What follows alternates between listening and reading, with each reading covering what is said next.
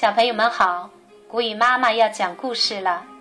今天我们继续欣赏《恐龙王国大百科》肉食恐龙第七集《滑翔者始祖鸟》。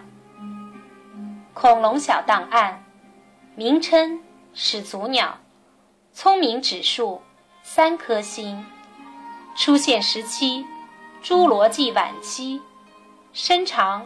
零点六米，发现地点欧洲。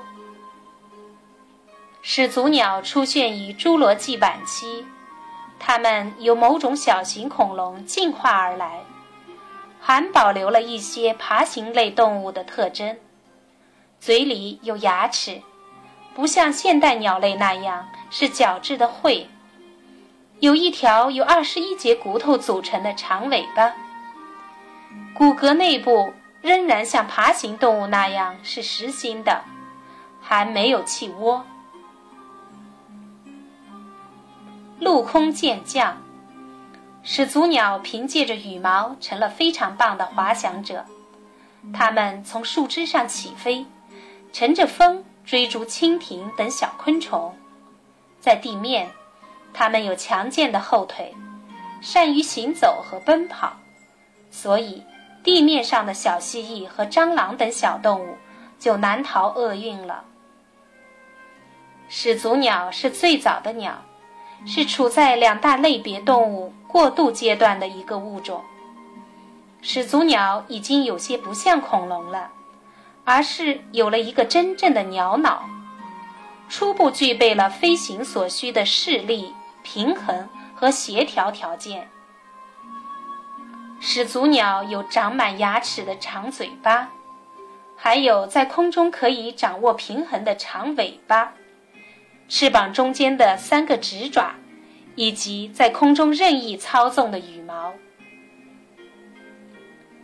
羽毛是怎么来的？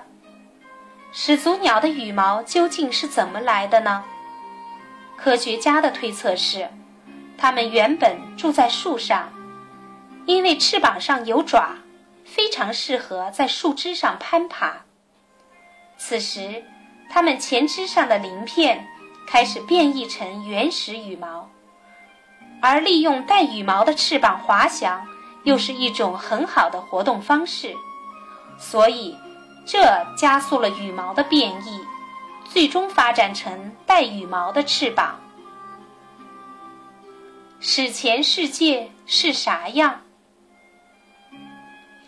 第一个真正意义上的哺乳动物是巨带齿兽，它们出现在距今约2.2亿年的三叠纪晚期，以昆虫为食。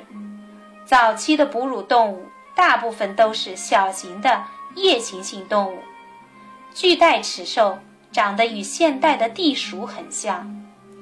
早期的哺乳动物也都是温血动物。可以保持自己的体温。这集就到这儿了，我们下次再见吧。